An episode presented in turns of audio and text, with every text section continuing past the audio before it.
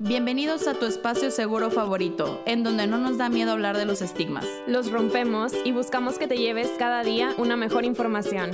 Yo soy Linda Ramos. Y yo, Pau González, y esperamos que te lleves algo en cada episodio. Hola, ¿cómo están? Antes de que escuchen este nuevo episodio que está muy bueno, queremos compartirles una noticia.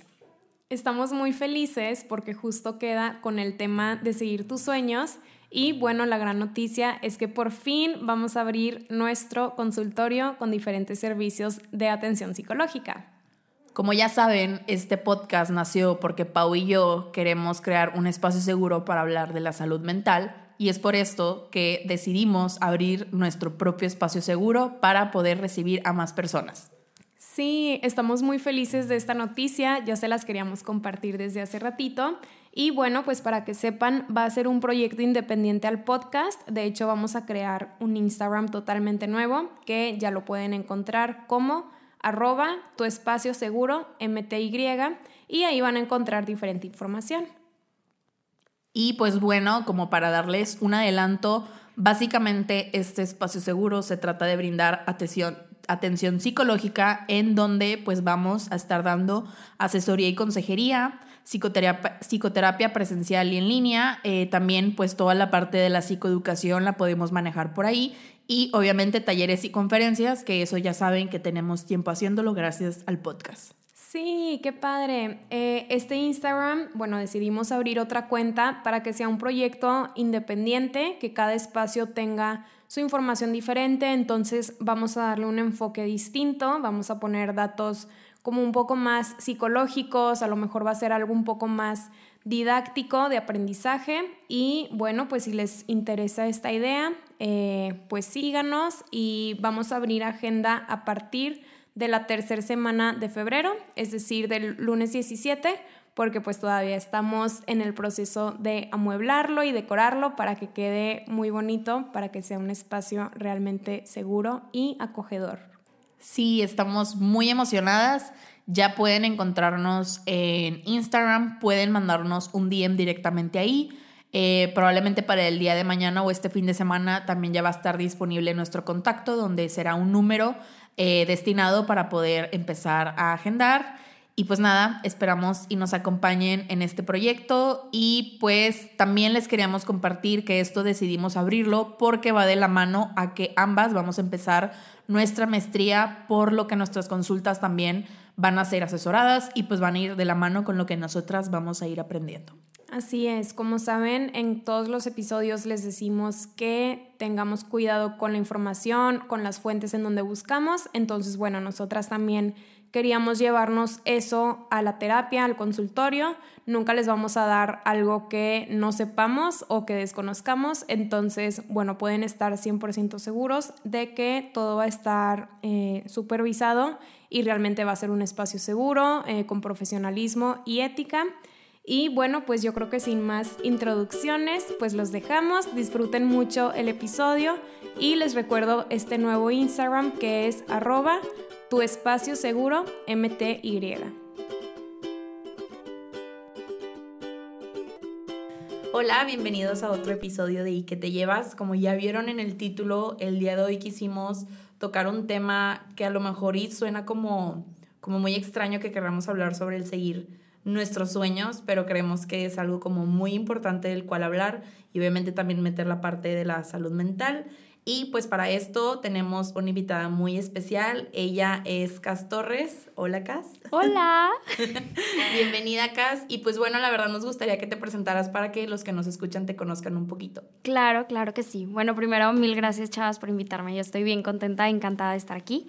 Y bueno, les cuento un poquito sobre mí. Yo soy Cassandra, Cassandra Torres, tengo 24 años y soy directora, creadora y mamá de Noise Magazine, una revista que está aquí en Monterrey yo soy de Reynosa, Tamaulipas, pero esta revista es creada como con la intención de descentralizar la moda del noreste del país y como ver la moda como un vehículo de conexión con distintos tópicos como lo es el feminismo, como lo es temas de diversidad y no quedarnos como en esta imagen que nos vende la mayoría de las veces la industria de la moda, ¿no? Entonces, pues nada, soy, soy mamá de este proyecto y estoy muy contenta de estar aquí. Ay, qué bonito. Bienvenida, Cas. Eh, estábamos platicando, de hecho, Linda y yo hace rato de... Yo conocí tu revista por Linda, entonces me gustaba mucho este enfoque que le das, ¿no? Este cambio de el feminismo, de sexualidad también. Entonces, qué padre que estás aquí. Muchas gracias por venir. Mil gracias a ustedes por la invitación. Yo encantada y digo, también siento que todo lo que hablan ustedes y lo que hablamos nosotras va mucho de la mano, entonces va a estar muy, muy interesante esto. Sí, me encanta, Cas, porque justamente también le venía platicando a Pau que me gustó mucho involucrarte con este tema porque le decía que yo veía, por ejemplo, pues yo que te sigo en tus redes sociales, la parte de que abriste tu estudio, que te enfocaste en un tema que a lo mejor aquí, en específicamente Monterrey, según yo, la moda ha sido muy difícil de evolucionar. Entonces digo, igual y la psicología se escucha muy alejado de la moda, pero pues también la psicología es algo que específicamente en esta ciudad yo creo que hasta hace poquito tomó importancia, se ha involucrado y pues yo creo que la parte del emprendimiento pues viene de seguir nuestros sueños con nuestro proyecto y de hecho para ustedes que nos escuchan queríamos explicarles más o menos a qué nos referimos con seguir nuestros sueños. Y yo lo quería poner de ejemplo para los que me siguen en mis redes, que yo he platicado mucho, que todas las cosas que a mí me gusta hacer, siento que es un buen plano, es algo que de verdad me apasiona porque se me pone la piel chinita. Claro. Me acuerdo que cuando Pau y yo hablábamos mucho de, de, tener este podcast, se me ponía la piel chinita. Cuando hablo de escribir, este también. Entonces, para los que nos escuchan, pues nos referimos más o menos a esto y que queríamos saber, por ejemplo, tú cómo te diste cuenta que esto era lo que querías perseguir y arriesgar todo y emprender. Ok. Bueno, hablando de este tema, yo creo que yo me di cuenta que me quería dedicar a la moda desde muy, muy chiquita. O sea, obviamente no tenía una visión como la tengo ahorita actualmente, pero desde que yo estaba muy chiquita yo sabía que quería dedicarme a la moda. La verdad, yo no sé por qué. O sea, yo vengo de una familia de contadores e ingenieros, o sea, nada relacionado con el ambiente creativo. También soy de Reynosa, Tamaulipas, una ciudad totalmente industrial, que si en Monterrey estamos muy alejados de la moda, en Tamaulipas es otro tema completamente ajeno, ¿no? Entonces, pues yo realmente desde kinder, yo creo, empecé a tener esta como este interés en la moda, me gustaba dibujar, siempre me la pasaba dibujando vestidos, haciéndole ropa a mis Barbies, cosas así. Mm, Obviamente yo no entendía muy bien, pero luego, sí, que sucedía, que era esto, pero luego me regalaron como un juego de computadora, un CD, que era como Barbie diseñadora de modas. Ah, Entonces ya estaba increíble. Entonces ahí yo supe, por, es, por Barbie conocí que existía la labor o el trabajo de diseñadora de modas, ¿no? Entonces ya crecí con esta idea, se los juro que desde kinder yo sabía eso. O sea, yo creo que nunca tuve. Yo creo que una vez llegué a decirles a mis papás que quería ser arqueóloga y luego de que diseñadora de modas y ya diseñadora de modas fue lo que se quedó, ¿no? Entonces ya conforme fui creciendo, pues esta pasión se fue arraigando muchísimo más. En la prepa fue como que ya papás, sí quiero estudiar esto. Ellos como, ¿estás segura? Y yo no, pues sí. Entonces fue cuando me vine a Monterrey, ¿no? Entonces, creo que realmente es algo que he traído mucho en mi ADN y que sí, pues durante la prepa y secundaria sí le dudé como que era un chorro, porque obviamente hablaba con mis amigos y compañeros y era como diseño de modas, de que puedes trabajar de eso, de que seguro porque no sabes matemáticas y cosas así. Pero total, ya me fui dando cuenta que realmente era la pasión que tenía. Y dentro de la carrera, pues conociendo más del tema de la industria de la moda y todo eso, pues me di cuenta de toda la ramificación que existe dentro de la moda y que realmente el diseño no era mi pasión, que había algo que me llamaba muchísimo más, que era la comunicación de moda, el periodismo, el styling, el editorial, el realmente como comunicar lo que estamos viviendo, ¿no? Como industria. Pero creo que sí, para mí ha sido algo como muy orgánico y muy que he traído en mi ADN y, y creo que es eso, o sea, que lo que más me ha gustado de todo, como que todo se ha dado demasiado, de una manera muy orgánica. Qué, bello. Sí, yo. Sí, es una historia de amor. Sí. Sí, sí, sí, la verdad sí estoy como muy enamorada de todo esto. Entonces sí, para mí realmente sí es como todo un sueño cumplido el poder decir que día a día puedo trabajar en, en lo que amo, ¿no? En lo que me gusta, porque es algo que yo pensé que bueno, sí batallé, pero yo muchas veces pensé que iba a ser imposible. Yo dije, no, ¿cómo voy a vivir de esto? Y la gente me decía, ¿cómo vas a vivir de esto? Hasta la fecha, como que le cuento a, a familiares y les cuento lo que hago o de qué vivo. Y como que todavía no entienden y me dicen que es que como no entiendo cómo puedes hacer dinero de eso. Y yo pues, sí, la magia de la vida. Sí, qué padre, me encanta que compartas esto porque creo que puede ser de las dos maneras, así como tú dices que desde pequeñita sabías, digo, bueno, yo estaba como tratando de pensar de que, ok, ¿qué, qué cosa fue lo que hizo que como que fuera el punto clave? Pero creo que al final, yo creo que puede suceder de mil maneras. Digo, en mi caso, la psicología, pues obviamente de chiquita ni sabes qué es. Sí, no. Ni era algo, pero por ejemplo, en mi caso, yo creo que yo supe que era lo que quería ya hasta que estaba en carrera, porque yo no empecé estudiando psicología clínica, yo empecé estudiando relaciones internacionales, pero creo que yo por la parte de que me dejé guiar, porque en mi familia eran puros negocios, porque dije, bueno, pues no me gusta nada de negocios y relaciones internacionales suena lo más ambiguo que pude encontrar, entonces lo intenté y no, no funcionó. Un año, eh, pues no tirado a la basura, pero un año de mucho sufrimiento, como forzando un sueño que ni era mío, que también es algo que al rato estaría para hablar. La parte cuando te intentan meter como tus propios sueños que no, no son tuyos. Ajá. Entonces sí, qué padre como esta evolución muy, muy orgánica que tuviste, pero por ejemplo para los que nos escuchan sepan que pues no siempre es como de esa manera, ¿no? Sí, no, no es un proceso lineal.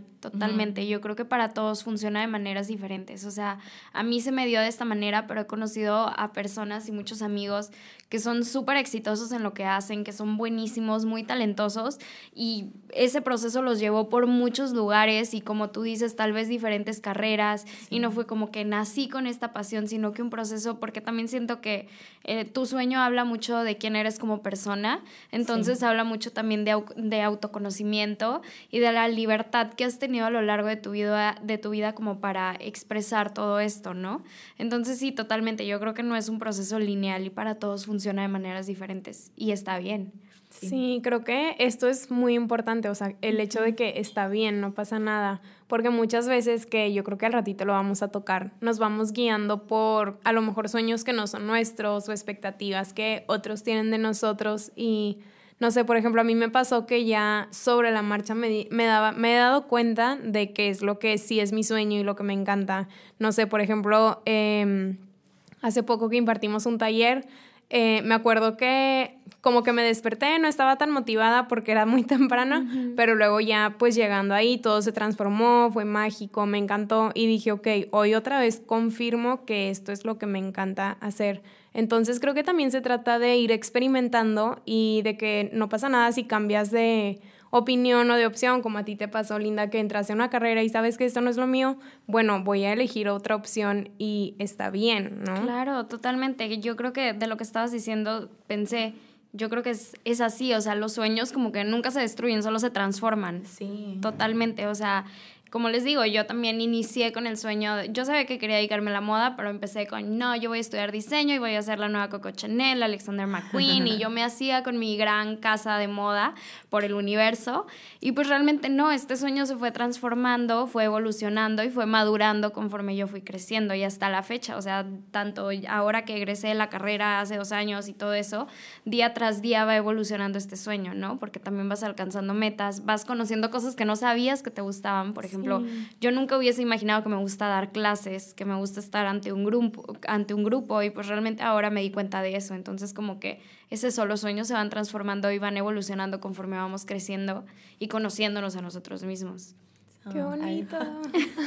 sí, es muy bonito. Creo que, o sea, por ejemplo, en mi caso era algo que que sí entendía lo de la evolución, pero por ejemplo a mí me pasaba que desde que estuve en cierto punto de la carrera dije, yo quiero ser sexóloga, yo quiero ser sexóloga, y era lo único en lo que pensaba, había encontrado la maestría de que sí, sí, sí, y me aferré tanto que después me aferré tanto basándome en una persona a la que admiraba que decía, voy a hacer lo mismo que ella hizo para llegar a la posición en la que ella está, que después dije, ni siquiera he visto el plan de estudios, ni siquiera me he informado, y conforme me fui dando cuenta, dije, ok, ¿qué es realmente lo que quiero hacer? Y consulté a la que en, en mi entonces fue mi directora de carrera y me decía de que es que puedes llegar a lo mismo, pero a lo mejor tomas un distinto camino, ¿no? Que es esta parte de que no es lineal. Entonces, literal, me dijo, tu tarea es investigar los casos en los que te quieres enfocar y por qué quieres hablar de educación sexual y búscate otro camino. Y sí, o sea, encontré que puedes llegar por medio de otras maestrías y así, entonces también creo que es esta parte de, como tú dices, vas evolucionando y al final estás metida en la moda, pero de otra manera. Sí, totalmente. Y eso que dices, que muchas veces nos casamos con,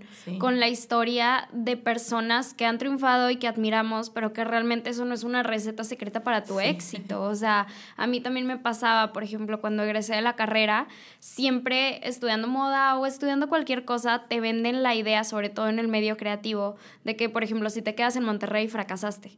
O sea, de que tú si estudiaste algo creativo, diseño de moda, lo que sea, tú te tienes que ir a Ciudad de México o a Nueva York o tienes que estar ya pensando en la maestría, si te vas a Madrid, si te vas a Italia, lo que sea.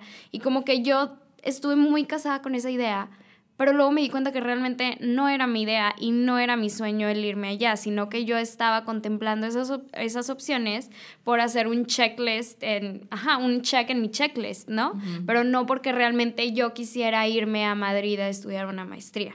O sea, también como no porque yo quisiera irme a Monterrey, ¿no? Realmente yo estoy muy feliz en Monterrey y ahora entiendo que no por quedarme con mi proyecto aquí quiere decir que fracasé, al contrario, ya ahorita ya estoy muy casada con la idea de que quiero que esto funcione en el noreste del país.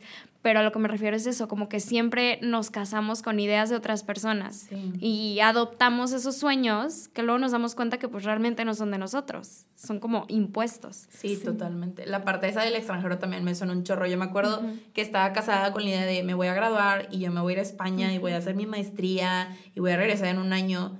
Y al final fue como, a ver, pues no me quiero ir, o sea... Digo, no digo que soy fan de vivir aquí en esta ciudad, eventualmente me gustaría irme, pero dije, ahorita no, o sea, ahorita estoy a gusto, ahorita quiero seguir haciendo cosas aquí, entonces eso también está padre, como el no ver como un fracaso el quedarte en una ciudad donde ya hiciste todo, pues digo, o sea, no tiene nada de malo, creo que mientras tengas la libertad, por ejemplo, en este caso que tuviste cómo funciona y cómo comunicas también, aquí eso está padre. Sí, totalmente es eso, identificar cuando tus sueños son más bien imposiciones de otras personas. Que sí, creo que es lo más común eso de que a todos nos han enseñado que debes de hacer la maestría, siento que sobre todo a nuestras generaciones, y ya tienes un check más en tu checklist y ya eres más fregón, pero te digo, luego ya me pongo a pensar yo de que realmente qué tanto necesito la maestría.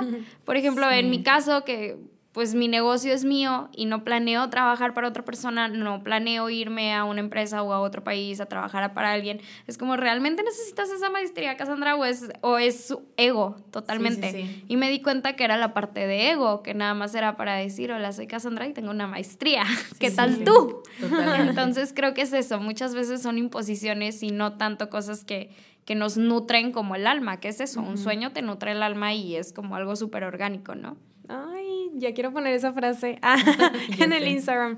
Sí, totalmente. Y creo que estas cosas que estamos discutiendo o estos puntos de los que estamos hablando se relacionan mucho con una pregunta que nos hicimos cuando estábamos planeando este episodio, que es, ¿es fácil seguir nuestros sueños? Y de hecho también en el Insta preguntamos si alguien tenía alguna duda y nos preguntan pues todo este tema, ¿no? ¿Cómo sé si son mis sueños o expectativas falsas de mí misma? Yo creo que se refiere como a cosas que se nos han impuesto. Claro. Y alguien también nos escribió, a veces es difícil seguirlo cuando te cortan las alas. ¿Cómo le hago? Que creo que son preguntas que las tres aquí nos hemos hecho y nos seguimos haciendo y nos vamos a seguir haciendo. Pero ¿qué, ¿qué piensan de este tema o cómo podríamos responderle a estas preguntas que nos hicieron. Yo creo que, por ejemplo, en este tema de cómo seguir si te cortan las alas, es algo que te va a pasar toda la vida si quieres seguir tu sueño, o sea, independientemente de lo que hagas, o sea, pero yo creo que la clave de todo esto es la fuerza y persistencia siempre es lo que me, me, preguntan, como si tienen un emprendimiento, que es el mejor consejo que pueda dar, y es lo que digo, persistencia, y ser muy fuerte y muy, muy, muy, muy terco, el casarte con tu proyecto, porque a mí también mil veces, o sea, les digo, desde que quería estudiar la carrera de moda, todos me tachaban de tonta, o sea, todos creían que porque yo no sabía de matemáticas o tal, porque yo nunca fui una genio en la escuela convencional, realmente empecé por primera vez en mi vida a brillar, cuando empecé a estudiar la carrera de moda, pero antes de eso era de pasar de panzazo y no por floja, porque siempre he sido bien matada y de hecho era lo que me ayudaba a pasar, porque realmente las materias de la escuela de secundaria, primaria, prepa, nunca me entraban. O sea, siempre me iba súper mal, siempre era la que estaba llorando antes de los finales, estudiando hasta la noche y no pasaba porque no me entraba la información. Entonces, hasta que entro a la carrera me empieza a ir bien y toda la gente creía que era eso, de que no, pues de seguro la carrera de moda está bien fácil, de seguro va a, escuchar, va a estudiar moda porque está tonta, porque no le sabe las matemáticas y cosas así, ¿no? Entonces, desde todo ese, ese tipo de comentarios, hasta luego estudiando la carrera y luego egresando y como ya teniendo esta idea del emprendimiento, obviamente toda la gente trata de cortarte las alas porque aparte tu sueño es tuyo y son cosas que las demás personas no comprenden en la mayoría de los casos, ¿no? Entonces tienes que mentalizarte primero que nada que vas a enfrentarte toda tu vida a ese tipo de comentarios y no puedes hacer nada al respecto más que aguantar vara. Entonces, lo que tienes que hacer es casarte con tu proyecto y realmente estar convencido de él. O sea, no importa que no convenzcas a las demás personas, que tú estés convencido de tu idea, que estés enamorado de tu idea. Y creo que es, es lo mejor que puedes hacer. O sea, es lo que a mí me ha ayudado en todo este proceso, como a que esas cosas te resbalen, a ser persistente y que también las demás personas, al ver cómo hablas tú de tu proyecto, y ver tus ojos y ver la pasión y la confianza que le tienes, las demás personas también se enamoran de tu proyecto y, y creen en él. Y creo que es de las mayores lecciones que me ha dejado este tiempo porque cuando inicié con Noise, como que yo notaba de que no lo puedo creer, que iba empezando el proyecto y puertas se me abrían y puertas se me abrían y se abrían y la gente me ofrecía cosas que ni siquiera yo pedía. Y me di cuenta que realmente es eso, que cuando tú estás enamorado de una idea y realmente crees en esa idea, lo contagias a las demás personas. Pero si llegas con las personas con inseguridad de que no, pues tengo este proyecto, a lo mejor funciona, a lo mejor no, pero eso obviamente la gente no va a apostar nada ni un centavo por tu proyecto. Entonces yo creo que es eso, el casarte y enamorarte de tu idea, eso te va a hacer un caparazón muy fuerte que no vas a empezar con ese caparazón fuerte. Obviamente yo también... Sí, no, se va construyendo con el tiempo. Yo también me eché mis buenas lloradas, mis buenas frustraciones de que la gente no creía y la gente me decía que no. Llegué a yo creerme que yo no era capaz o que mi sueño no era de valor, pero pues es algo que te va dando el tiempo al ser persistente. Sí, me encanta esta parte que dices de este caparazón no lo, no lo tienes siempre, o sea, lo tienes que construir. Y esto que mencionabas de la escuela convencional, me gustó mucho, o sea, yo no era muy buena en la escuela convencional y creo que esto va de la mano con la otra pregunta de cómo saber si son mis sueños o expectativas. Pues muchas veces, eh, no sé, en la escuela convencional, como dices tú, pues se nos enseña que tienes que ser bueno en matemáticas y en español, porque pues cuando nos evalúan son esas únicas dos evaluaciones que se nos ponen. Entonces, lo mismo nos pasa con todas estas ideas del éxito, de ser feliz, de que no, es que si quieres ser feliz o si quieres ser exitoso, tienes que cumplir con tal, tal, tal, tener la maestría, un puesto que te pague tanto dinero, etcétera, ¿no? Entonces, creo que esta parte de cuestionarnos es muy importante y esto de ir construyendo tu caparazón, o sea, como dices tú, creo que esta es la parte como no romántica o no bonita de los sueños, de que pues sí, a veces se te va a cuestionar, hasta tú te la vas a creer de, ay, pero si voy con, por el buen camino, ¿no? Y pues nos gusta que no hayas compartido de forma tan honesta, ¿no? Porque creo que es lo que nos hemos dado cuenta nosotras también, o sea, que es lo que siempre decimos del amor propio. El amor propio, pues también tiene su lado difícil, también tiene su lado de que, pues, oye, te tienes que esforzar porque si no lo haces tú, nadie lo va a hacer por ti. Creo que pasa lo mismo con los sueños. Y pues sí, gracias por compartirlo. No, sí, claro, totalmente. Es que sí, siento que es eso, como tú dices, dentro de la idea de, de cumplir tus sueños, de tener emprendimiento, de ser exitoso, como tú lo quieras llamar, está toda este, todo este imaginario de que todo es bonito y todo es súper fácil y que siempre vas a estar sonriendo y pues no es cierto. O sea, yo también te digo, hasta todavía hace unos meses te echas tus lloradas porque el tener un emprendimiento es tener un bebé y es cuidar de él y es dar, o sea, darle a ese negocio como toda tu vida, toda tu alma y te quedas en la parte más vulnerable de tu persona, ¿no? O sea, ahorita siento que en este punto de la vida cualquier cosa que me puedan decir no me puede doler más de lo que digan de mi proyecto, por ejemplo, ¿no?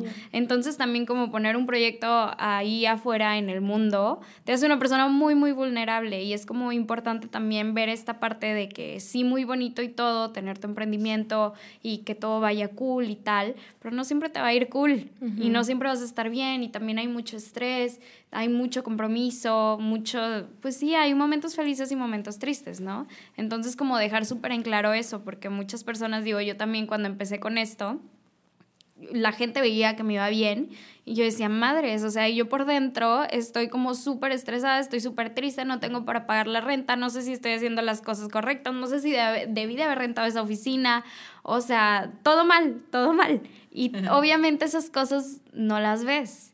Y es como súper importante porque luego ahí estás tú comparando, porque obviamente siempre existe esta parte de la comparación con otras personas, ¿no? Sí, y que aparte creo que esto que tú dices, pues realmente, obviamente cuando ves el proyecto de alguien, pues nada más vas a ver lo positivo si no conoces a la persona. O sea, también yo creo que la gente cree, en nuestro caso, que por tener un podcast de salud mental y hablar de salud mental y, y bueno, en nuestras redes de amor propio y demás, es como creer que ya tenemos todo solucionado y creer que todo es perfecto y es fácil. Cuando no digo, y nosotras que no vivimos de esto, también te echas tu llorada de claro. por qué esto, por qué aquello. Y sí, o sea, realmente creo que nadie te enseña porque creo que las generaciones pasadas son como muy eh, sobre el libro de sí, pues sales y ya para eso estás trabajando en donde estabas haciendo tus prácticas y ponte la camiseta de la empresa y échate horas de más aunque no te paguen y yo creo que viene como esta nueva generación que somos nosotros cuestionándonos de por qué. O sea, ¿por qué no tener algo propio? ¿Por qué no hacer esto? ¿Por qué no hacer aquello? Entonces sí creo que, que tienes mucha razón, casi tú también, Pau, en el tema de, de sí, o sea, ver hasta dónde es lo que yo quiero y hacer un lado que creo que obviamente para los que nos escuchan, que siento que también obviamente, bueno, en mi caso yo siento que hablo de mi privilegio, dijo, yo tuve la oportunidad de de que me pudieran pagar la carrera y digo, mi papá no estaba de acuerdo con mi carrera y creo que ni siquiera creía que existía la psicología, pero la tuve, ¿no? Entonces yo, yo entiendo que también hay personas que nos van a estar escuchando que van a decir de que, ah, pues sí, pues porque te pagaron la universidad o así, pero creo que, que puede ser de distintas maneras, como decíamos, distintos caminos de llegar a lo que quieres y de distintas maneras, no sé, en mi caso, por ejemplo, mi papá no, no era igual apegado como a la parte educativa, pero pues terminó siendo exitoso, o sea, siguió como su corazonada y le dio y le pegó, ¿no? Sí, totalmente. Yo creo que sí es el entender eso y entender esa parte, ajá, de mostrarse vulnerables y de ver esta parte no tan bonito de, de emprender, porque también es eso, te digo, como tú dices, todos vemos nada más la parte bonita, o sea, a mí no saben, me han llegado comentarios, y aparte yo soy la persona más sensible, soy escorpio, soy signo de agua, entonces lloro por todo, entonces lloro por todo, soy súper, súper sensible, entonces obviamente todo me llega, me han llegado comentarios de que, o sea, de gente que cree que que me regalaron todo, ¿no? De que no, pues bien fácil le regalaron la revista, de que sus papás se la pagaron, o creen que es obra de magia, o de que no, de seguro tiene dinero y por eso tipo, está funcionando, lo que sea, y pues realmente no es así. Entonces, como que qué coraje y, y, qué triste, y es el tipo de, de ideas a las que te tienes que enfrentar todos los días y tratar de que esas cosas no te afecten, porque si, por ejemplo, veo todo esto y digo, madres, pues la, no puede estar más alejado de la realidad, o sea, de que cómo sabe la gente cuánto me ha costado llegar aquí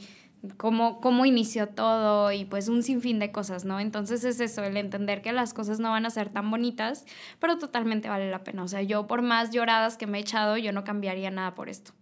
Sí, y creo que va de la mano con otra pregunta que nos hicieron, que es, ¿cómo le has hecho para no desistir? O sea, nos preguntaron que cómo, cómo hacerle para no desistir, pero justo ahorita que compartes estas cosas de, bueno, me han llegado mensajes de esta forma o todas estas críticas o no sé, crisis de, ay, este mes no puedo pagar la renta, ¿qué pasa?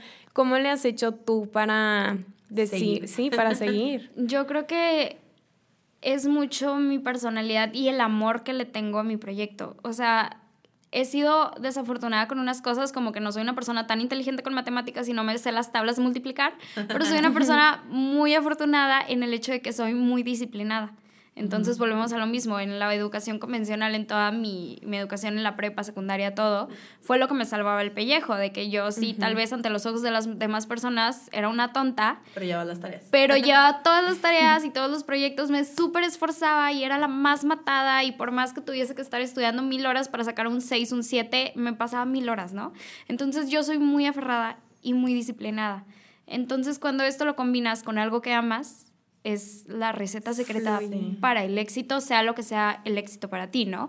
Porque yo muchas veces veo a personas que pueden ser mil veces más talentosas que yo y súper inteligentes, pero el tema de disciplina tal vez les falla, que en general a los creativos nos falla, y ahí con eso tienes para fregarte, cuando realmente, aunque no seas una persona tan brillante o como tú lo quieras ver, si te casas y te enseñas a ser disciplinado y a casarte con una idea, yo creo que es eso. O sea, totalmente creo que es lo que me ha ayudado a mí al el aferrarme, les digo, también soy muy terca y me aferré mucho con la idea de que esto tenía que funcionar.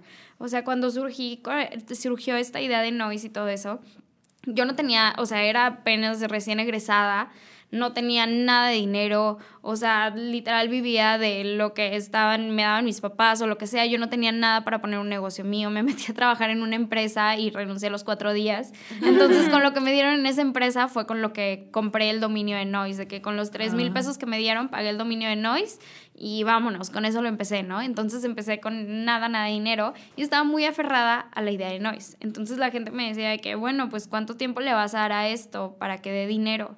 Y yo no, es que para mí no es verlo por dinero, porque cuando empiezas a hacer las cosas por dinero se nota y se nota un chingo. Entonces, para mí era, ok, yo quiero que Noise funcione, obviamente ya me casé con esta idea, he decidido que va a funcionar. Yo no sé si va a funcionar en un año, en dos años, en cinco, en diez, catorce años, no me importa, yo voy a ver la forma de sobrevivir de otra parte y Noise lo voy a dejar ser porque yo no quiero ponerle a Noise la carga de dinero, porque les digo, se nota un chorro.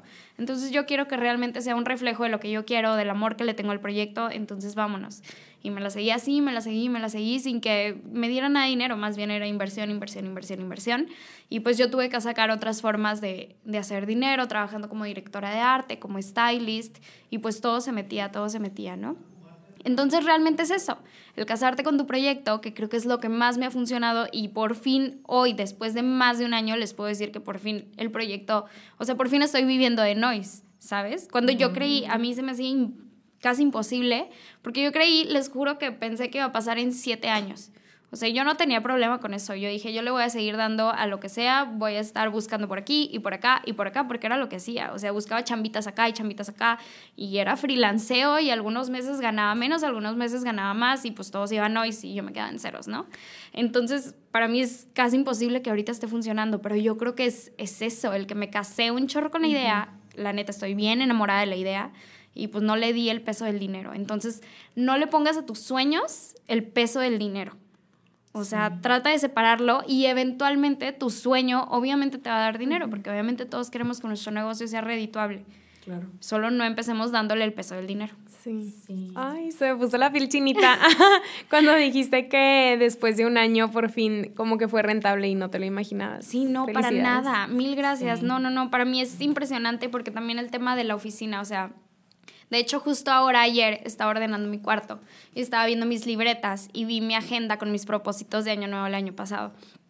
Y, o sea, venían cosas del año pasado y antepasado, venían cosas que nada que ver, que era como trabajar en una empresa editorial, en una revista, no sé qué. O sea, yo nunca creí el año antepasado que yo iba a tener mi propia revista. Y este año también nunca pensé, o sea, uno de mis eh, como propósitos era que empezara a hacer Noise como un proyecto redituable. En ningún momento yo pensé tener una oficina, no nada. Me acuerdo que me preguntaban de que familiares o así, que cuando a la oficina y yo, ay no, yo creo que de aquí a cuatro o cinco años.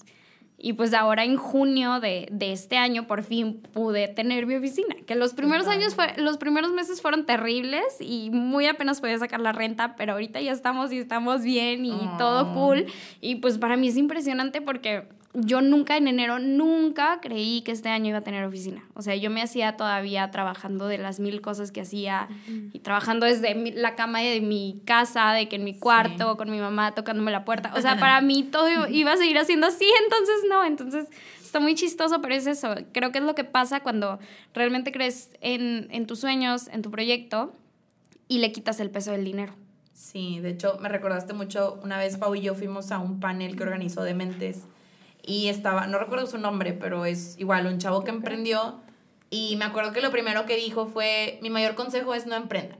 Y aquí siguió la conversación así y obviamente a la hora de dudas alguien le pregunta de que, oye, pero tú emprendiste, ¿cómo me dices eso? Y dijo, ah, no emprendas si no es lo que más te mueve el corazón porque al mes vas a decir no, adiós. Sí, ¿no? Porque no está padre. Exacto, él dijo, yo tardé seis años en tener tal, tal y tal, obviamente mi sueño se fue transformando, me las vi negras, literal, donde no veía para ningún lado, pero le tienes que seguir. Y sí, yo creo que cuando dijo no emprendas, nos volteamos a ver Pau y yo y fue de que no, pues vámonos. pero luego ya cuando nos dijo eso que nos compartió, de que si no es lo que más les mueve y lo que más quieren, y yo, ok, entonces estoy bien, puedo seguir emprendiendo. Claro. Sí, porque es súper súper fácil decir, no, ya no quiero seguir con el proyecto. Y creo que, no sé, o sea, creo que a nosotros también nos han dado ese tipo de crisis en la parte, pues sí, yo creo que acabamos nosotros también de cumplir el año y hasta ahorita es cuando ya empezamos a hacer talleres y pues empiezas a sacar un poquito más de dinero, pero pues realmente todo el inicio es inversión y nosotras tenemos, eh, como somos muy estructuradas, tenemos toda una lista de gastos. Entonces ves todo lo que has invertido y es de, o sea, y llega un punto en que dices, no manches, ¿en qué me pude haber gastado eso? Claro. Pero dices, pues no, al final creo que el dinero está donde tiene que estar y, y lo haces y sí, totalmente. Yo creo que, que si nosotras hubiéramos empezado, que creo que ese es el error de muchas personas que ahorita están empezando su podcast, que lo, o este tipo de proyectos que lo ven como, ay, pues va, voy a ganar dinero de eso y que se van de volada. Y como tú dices, se nota cuando lo quieren hacer, ya sea o por fama, eh, por reconocimiento o por dinero cuando realmente creo que, bueno, nosotras, la verdad, yo sí sería muy honesta, nunca ha sido nuestro objetivo. Creo que lo de nosotros nace desde una acción social de informar más de salud mental. Y creo que lo que tú dices, a la gente que hemos invitado, pues no es que les podamos ofrecer algo, ¿verdad? Porque al final esto es como colaboración y ya. Y eso es lo que hace que la gente nos diga que sí, o sea, saber que es un proyecto, por ejemplo, me acuerdo que cuando grabamos con Clarisa, ella nos decía, es que lo de usted es súper casero y a mí me encanta eso, saber cómo nace y pues que viene desde estar en tu cuarto haciéndolo en la laptop y que tu mamá te toque de que ya vas a comer y esa es tu oficina por mientras porque no te queda de otra. Sí, literal así, así estaba yo, pero es eso, como tú dices, e, e iniciar un proyecto auténticamente, o sea, por amor y por otras cosas, sí, totalmente. Nunca emprendas por dinero o por fama, como tú dices. Y me acuerdo mucho de un quote que he visto en mil lados que dice como, que, ¿a qué te dedicarías o cuál sería tu trabajo soñado si no tuvieses que pensar en sacar dinero? Y eso es realmente pues tu pasión, realmente a qué te dedicarías si no tuvieses esa presión del dinero. O sea, yo esto lo hice un chorro de tiempo sin ganar un peso, más bien perdiendo un chorro de dinero y yo estaba feliz de la vida y me llena el corazón, me llenaba y me llena el corazón. Y es eso que pretendo que obviamente a los años, décadas o lo que me permita seguir este proyecto, pues espero que siga sintiendo como este amor a primera vista que he sentido pues todos los días, ¿no? Entonces yo creo que es eso, como casarte con tu proyecto. Siempre digo eso, pero sí es muy importante. real, sí. Ay, qué bonito. Pues creo que justo estamos en el momento perfecto para dar las herramientas. Eh, siempre buscamos que las personas que nos escuchan se lleven algo. Entonces el día de hoy les queremos dar algunos consejos, pues para que se lleven para empezar a cumplir sus sueños o cuestionarse. Eh, digo, a lo largo del episodio estuvimos platicando de muchos, pero bueno, pues el primero que eh, se nos vino a la mente fue rodearnos de personas que crean en nosotros. Creo que como ahorita estabas mencionando, Cas, pues siempre va a haber personas que te vayan a criticar tu proyecto.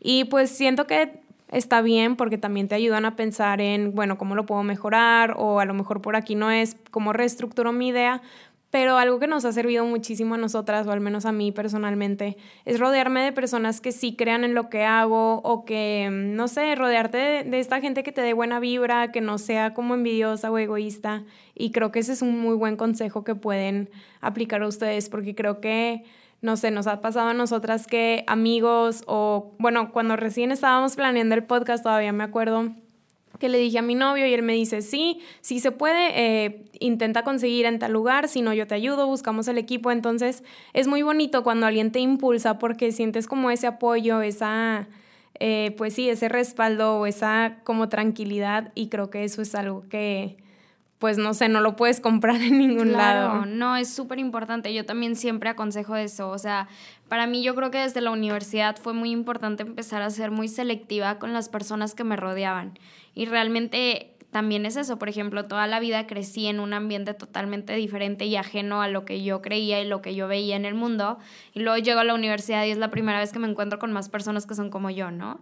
Entonces para mí fue como mind blowing y de ahí ya no paré y dije, ya no quiero como alejarme de estas personas que realmente ven el mundo de la misma manera que yo creen en mí, creen en lo que yo hago y en lo que soy capaz de hacer, ¿no? Y hasta la fecha es eso, trato como de ser súper selectiva con las personas, con personas que vibran en mi misma sintonía, personas que no te avientan como hate o esas vibras chistosas que te encuentras, ¿no? Por todos lados. Entonces es eso, es súper, súper, súper base el rodearte de personas que realmente puedan ser tu roca, o sea, amigos, familiares, novio, quien sea, pero personas que, que te impulsen, ¿no? que te apoyen.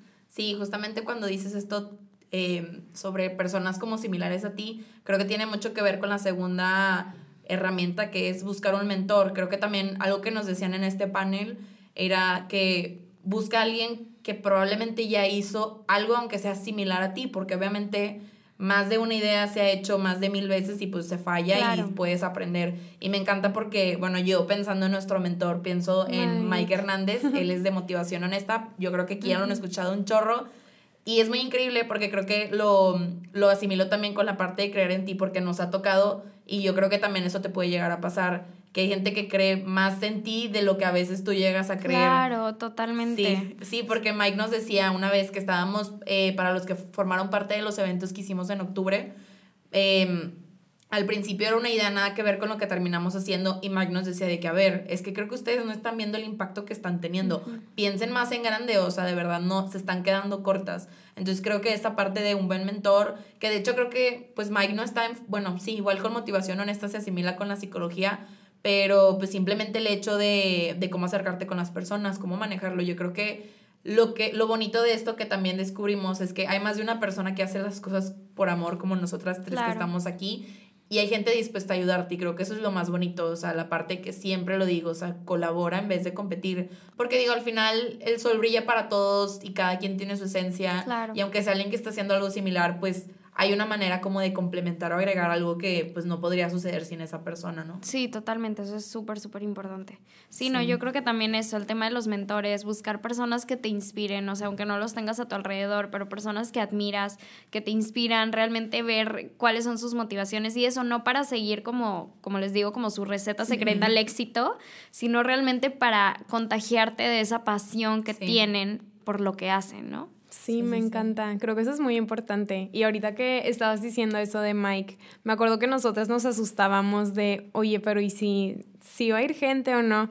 Y justo eh, Andrea, una de nuestras seguidoras, nos manda esta frase que dice, si no te asusta, no es lo suficientemente grande. Claro. Entonces me acuerdo, o sea, me acordé muchísimo de esa vez que nosotras estábamos asustadas de asustadas en el buen sentido, ¿no? Creo que todos hemos sentido ese miedo de, hoy tengo miedo, pero sé que sí vamos bien. Cuando Mike nos dijo como, como, no, apuéstenle a algo más grande, o sea, ustedes sí pueden. Entonces, creo que esta mezcla de buscar como un mentor, estas personas que, porque no solo es buscar personas que te inspiren y que te impulsen, sino ya buscando un mentor o alguien como un poco más preparado en el tema en el que tú te estés enfocando, te ayuda mucho a saber por qué camino irte porque esta persona ya le ha pasado o ya ha experimentado esto o estudió algo parecido en lo que te pueda orientar. Entonces, esa es una muy buena idea. Si eres como nosotras que a veces nos sentimos totalmente perdidas, es una un muy buena herramienta. Sí, yo creo que todos nos sentimos perdidas. sí, totalmente. Y otra, otro punto también que creo que tenemos es pon metas realistas y yo creo que agregaría después de escucharte, Cas, que también no te aferres a las metas, sino que te puede, o sea, puede pasar como a ti te pasó, que al final te das cuenta que tenías unas metas y se transformaron y fueron algo que a lo mejor en ese momento no hubieras soñado y termina sucediendo, ¿no? Sí, totalmente. Yo creo que eso es algo que te va dando la vida y, ajá, no te cases totalmente con esa idea o más bien cásate, pero deja que se transforme. O sea, nunca sabes qué tiene preparada la vida para ti, nunca sabes de qué eres capaz. O sea, yo también de muchas cosas, yo no sabía que yo era capaz de hacer estas cosas. Nunca creí que era capaz de tener mi propio negocio. Yo siempre pensé que iba a trabajar, o sea, siempre anhelaba como irme a Nueva York a trabajar en Men Repeller, Refinery 29 o algo así. Nunca creí que iba a ser capaz como de de llevar un negocio. O sea, yo, la niña que no se sabe las tablas de multiplicar, pero pues está pasando. Entonces es eso, no, no hay que clavarnos con una idea en específico por eso, porque no sabemos realmente de qué somos capaces. La vida te lo va enseñando. Sí, a dónde vas a terminar. Creo que esto se relaciona muchísimo con el siguiente consejo, que es utiliza tus fortalezas, pero también tus debilidades a tu favor. O sea, justo queda perfecto con esto que mencionas. La niña que no sabía matemáticas eh, ahora está aquí con su negocio propio. Y sí, en tu caso eh, lo explicas muy gráficamente y creo que muchísima gente se va a identificar, porque yo también me identifico, no soy muy buena en matemáticas. pero, eh, pues no sé, por ejemplo, tú usaste esta fortaleza de ser muy disciplinada y muy dedicada a tu favor. Entonces, esta debilidad ahorita ya no es debilidad porque a lo mejor hay gente que te ayuda o sabes que no necesito saberme las tablas de multiplicar en este momento. No, tú usaste como tus fortalezas a tu favor y a lo mejor estas debilidades también son a tu favor porque no te estás dedicando a algo que, o sea, no lo estás forzando, ¿no? Algo que no sea auténtico, algo que no sea tú. Entonces, creo que este es un consejo que, no sé, siento que es muy importante saberlo porque yo sé que digo, no fue mi caso, a mí siempre me fue muy bien en la escuela y en la carrera, pues los exámenes no se me hacía algo difícil en mi caso, pero yo sí sé de, por ejemplo, mi hermano que no es tan bueno en, en no sé, de que en esto de los exámenes, pero él tiene inteligencia emocional y social increíble, él es muy bueno como socializando, eh, hablando en público, haciendo amigos, entonces tal vez su fuerte no sea la escuela, pero yo sé que él va a llegar muy, muy, muy lejos, incluso hasta igual y más lejos que yo y mi hermana, mi hermana y yo, perdón, por estas otras habilidades que en la escuela convencional otra vez no son valoradas y ni siquiera te toman en cuenta, ni siquiera se evalúan. Entonces, si alguien se identificó con esta parte, pues hay esperanza, no se asusten. Sí, no, totalmente, porque yo, por ejemplo, me encanta también una frase que siempre desde prepa la he tenido súper presente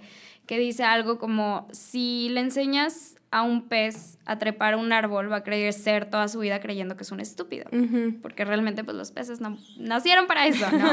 Entonces siento que es algo que pasa mucho con la escuela convencional, con lo que se nos enseña a nosotros, porque realmente no tenemos esta, estas variantes dentro de la educación básica, donde por ejemplo a todos nos enseñan parejo esta parte de historia, matemática, ciencia, física, cuando realmente pues existimos muchas personas que no nacimos para eso, y obviamente tienes que saber las cosas básicas, pero si creces toda la vida con esta imposición de tienes que saber esto, tienes que saber esto, tienes que saber esto. Obviamente te gradúas de prepa súper sacado de onda, de realmente pues al parecer no sirvo para nada o era lo que yo pensaba, ¿no?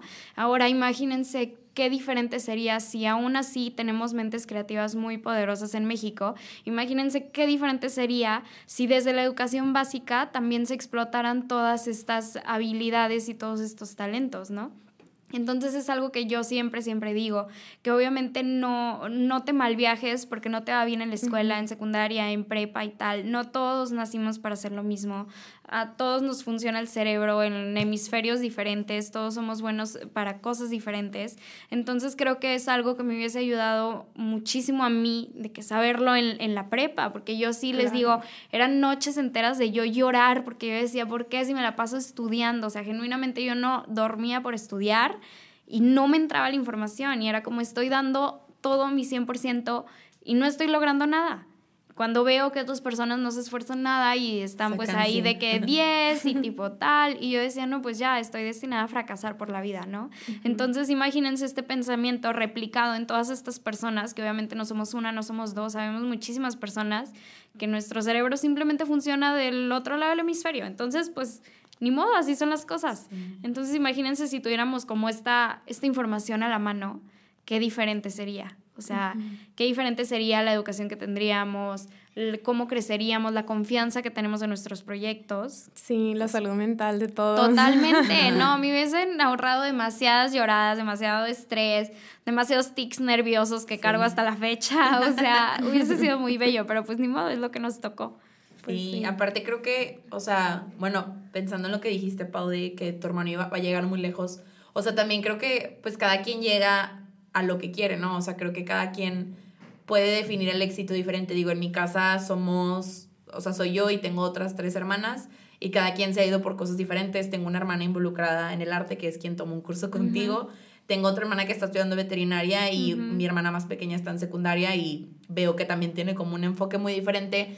Y para mi papá surgía mucho esta duda que me lo compartió mi mamá, como de que, ay, es que eh, llegarán a ser exitosas o hasta dónde van a llegar. Eh, o sea, cosas como, ay, qué casa van, o sea, enfocadas como al éxito que nos han enseñado que todo se refleja en lo económico. Y me gustó que mi mamá me dijo de que no, pero yo hablé con él y yo le dije, pues, si una de tus hijas es feliz viviendo en una casa pequeña y el trabajo le da para pagar esa casa, o sea, es su éxito, es su felicidad. Y si otra quiere tener una mansión y trabaja para tener una mansión y tiene el dinero para una mansión, ese es su éxito, pero no es como que estamos en un videojuego en carreritas. Claro. Porque pues al final, digo, sí, yo creo que por eso también sucede mucho que la gente se siente fracasada porque no no cumple con las expectativas, que creo que es eh, la última herramienta, bueno, falta otra, pero ahorita lo complemento, que es de seguir tus sueños y no los de alguien más. O sea, creo que, que eso es algo fundamental. Y la otra herramienta que es, pues también que saber que no todo va a ser color de rosa, digo, creo que ya lo hablamos en todo el episodio, pero pues sí, o sea, ni la sanación ni el llegar a una meta o sueño es es fácil ni es bonito. Y creo que te tienes que enlodar muchísimo las manos para llegar a lo que realmente quieres, porque pues obviamente nada es entregado en bandeja de plata y si te lo dan en bandeja de plata, pues ojalá lo aproveches y, y, ojalá hice tu sueño, ¿no? Porque muchas veces, eh, no sé, eh, personas que heredan negocios familiares, pues los terminan mandando a la quiebra porque no realmente lo, lo que quieren, ¿no? Claro, sí, totalmente. Retomando, por ejemplo, la, la parte que dijiste del significado del éxito, totalmente. O sea, creo que es, es muy importante dejar en claro que lo que para ti es éxito, para otra persona no va a ser éxito y que cada quien debemos de, de crear nuestra definición del éxito.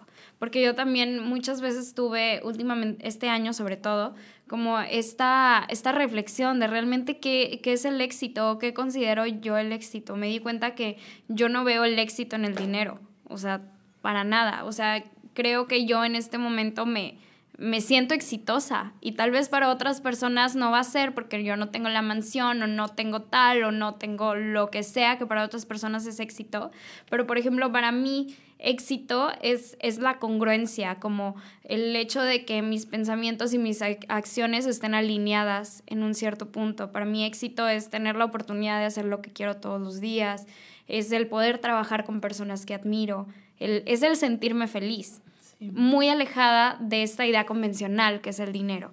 Y volvemos con lo mismo, de que también son cosas que se nos han impuesto, esta idea del éxito, como la idea también de que si no te vas de maestría después de, graduarte, eres un fracasado. Entonces, esto es todo como parte de la misma idea, el realmente redefinir el, el, término del éxito y eso nos va a acercar muchísimo más a nuestros sueños y nos va a alejar de todas estas imposiciones, de las cosas que deberíamos de hacer, del tipo de casa que deberíamos de tener, el tipo de carro, si tienes o no tienes carro, o sea, todos ese, ese tipo de cosas. Entonces redefinirlo y eso nos va a acercar muchísimo a lo que realmente como añoramos, ¿no? Sí. Qué hermoso. Lloran. Y bueno, pues ya estamos llegando a la parte final de este episodio. Y pues bueno, Pau, te quería preguntar qué te llevas.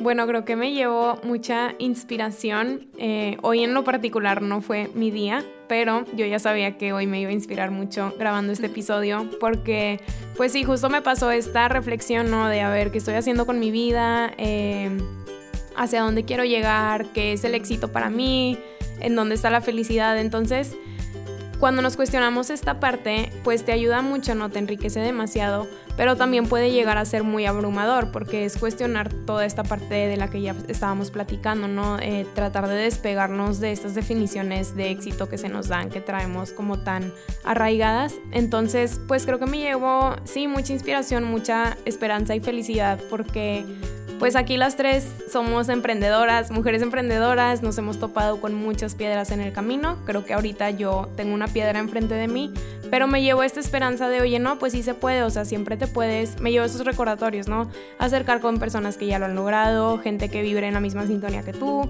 con otras mujeres como tú, Cas. Gracias otra vez por estar aquí. Y sí, pues creo que eso me llevo, o sea, el, la tarea de recordarme otra vez estas pláticas que estamos, o esta plática que estamos teniendo aquí. Y sí, pues me llevó mucha inspiración y felicidad porque estás cumpliendo tus sueños, creo que rodearte de gente así te inspira y, y ya. Ay, mil gracias. Ay, yo, todo eso me llevo. Muchas cosas. Sí. Uh, ¿Y tú, Linda, qué te llevas el día de hoy? Pues, ah, reflexionando, pues sí, creo que, digo, estos últimos días, eh, para los que no sepan, y bueno, creo que tú no sabes, eh, o sea, me gradué y apenas estoy experimentando lo que es tener tu primer trabajo, eh, tu primer salario y ese tipo de cosas. Y la verdad no ha sido lo que yo esperaba. Y yo sabía que no iba a ser lo que yo esperaba, obviamente. Pero pues sí, o sea, han sido días de salir llorando literal del trabajo y cuestionarte de, pues si un trabajo te hace llorar, probablemente no es, eh, por ahí no va tu sueño, ¿verdad? pero también reflexionando ayer fue como, bueno, pues igual y es esta parte dura de necesito un salario ahorita nada más para juntar tantito dinero y poderlo invertir más en mi sueño. Entonces sí, creo que yo también venía muy tranquila, sabía que me iba a animar mucho este episodio contigo, Cas. Entonces sí, yo creo que también me llevó esta inspiración y el querer seguir, el saber que, que no, no podemos ponerle fecha de caducidad a este tipo de cosas, como tú decías, tú no tenías una fecha específica de cuándo te iba a generar ingresos que creo que a veces es algo que nos llega a ganar a nosotras con el podcast, como queremos ver algo para poder seguir, porque pues sí, también es esta parte de los papás cuestionándote, ¿qué estás haciendo? ¿Por qué no estás trabajando? Y es de que es que sí estoy trabajando. Yo antes, cuando teníamos como reuniones o que quedábamos de ver con alguien que, íbamos a grabar o colaborar, decía, ay, pues no le voy a decir junta, no es una junta, pero ya ahora sí ya es de que no, tengo una junta y tengo esto y es trabajo, que creo que también es esto, o sea, si tú no te la crees, pues nadie te la va a creer. Entonces sí, creo que, creo que me llevó eso, la reafirmación de, pues de seguir haciendo esto que me mueve, ¿no? Eh, también, o sea, el compartir la felicidad de ver cómo creció tu bebé, digo yo, yo te sigo y te digo, me encanta lo que escribes, me encanta lo que compartes, me encanta que cubres demasiadas áreas y todo lo sigues haciendo con una estética increíble y bonita, entonces, pues sí, creo que, que me llevo todo eso. Y pues bueno, tú, ¿qué te llevas? Híjole, yo también me llevo muchas, muchas cosas. Bueno, de primera instancia es algo como súper, súper inspirada. Súper, súper feliz. Creo que siempre es como reconfortante o es como muy feliz encontrarte con todas estas personas como igual que tienen este mismo tipo de sueños y no sé, no sé, me llena como muchísimo el alma, entonces me llevo mucha felicidad, me llevo mucha inspiración, me llevo una pequeña palmadita a mí misma porque siento que a veces como que estamos inmersos en tantas cosas que se nos olvida que estamos haciendo o como que se nos olvida recordarnos que que pues le estamos echando ganas y están saliendo las cosas bien, ¿no? Entonces creo que me llevo una pequeña palmadita, un pequeño reconocimiento de mí para mí, porque creo que es algo que también deben de tener presente las demás personas, que si pues está muy cañón esto y si tú no te echas porras y si tú no crees en ti, pues nadie te lo va, nadie te va a echar porras a ti y nadie lo va a hacer, entonces sí es como abrazarnos de vez en cuando y entender que va a existir esta vulnerabilidad y que va a estar difícil, pero que totalmente vale la pena, que nadie más se puede casar con tu sueño más que tú. Y no sé, no sé, estoy muy feliz, me gusta mucho hablar y más este tipo de cosas. Entonces, pues nada, mil gracias por la invitación, chavas. Y pues espero que les haya servido a todos los que lo escucharon, que, que, sea de utilidad, ¿no? Que realmente entiendan eso de que no hay fecha de, de, caducidad para los sueños, que no hay una receta secreta, que no, no quiere decir que porque tienes 20, 25, 30, 35 estás muy tarde para hacer tus cosas. Realmente no, todos tenemos sueños y diferentes fechas y diferentes definiciones del éxito, ¿no? Pues nada, estoy muy contenta. ¡Qué bonita! Qué bonito, Cas. Me, Sí, me gustó mucho porque creo que, que literal me sentí que sí como en una plática y rebotando ideas. Claro. Estuvo, muy padre y pues bueno, antes ya de cerrar y despedirnos, nos gustaría que compartieras tus redes, cómo encuentran a Nois, tu bebé, para que lo conozcan y sepan de lo que hablamos. Bueno, pues miren, a Noise lo pueden encontrar en Instagram como noisemag-bajo. También estamos en Spotify como Noise Radio, nuestro podcast, eh, que es como de temas de feminismo, diversidad y todo eso, pero enfocado en moda, 100% hablamos moda. Este, aparte de eso, pues estamos en nuestra página web que la pueden encontrar en el Instagram, que es noisemag.mx. Y mis redes sociales personales, yo estoy como Cas Torres con doble S al final en Instagram. Y pues nada, espero que les guste todo lo que hagamos. Otra vez mil gracias por la invitación y un gran aplauso para ustedes. Ay, para ti también. Para los tres. Qué bonito, pues muchas gracias Cas otra vez por estar aquí. Y bueno, a los que la escucharon pues vayan a sus redes, inspírense, creo que son temas que valen mucho la pena, a nosotras nos sirvió mucho para nuestro famoso miércolitos de sexualidad de los, del que ya les habíamos platicado, entonces pues gracias por escucharnos, síganos también en nuestras redes, compártanos qué se llevaron y gracias por sus preguntas también. nos vemos, bye. bye.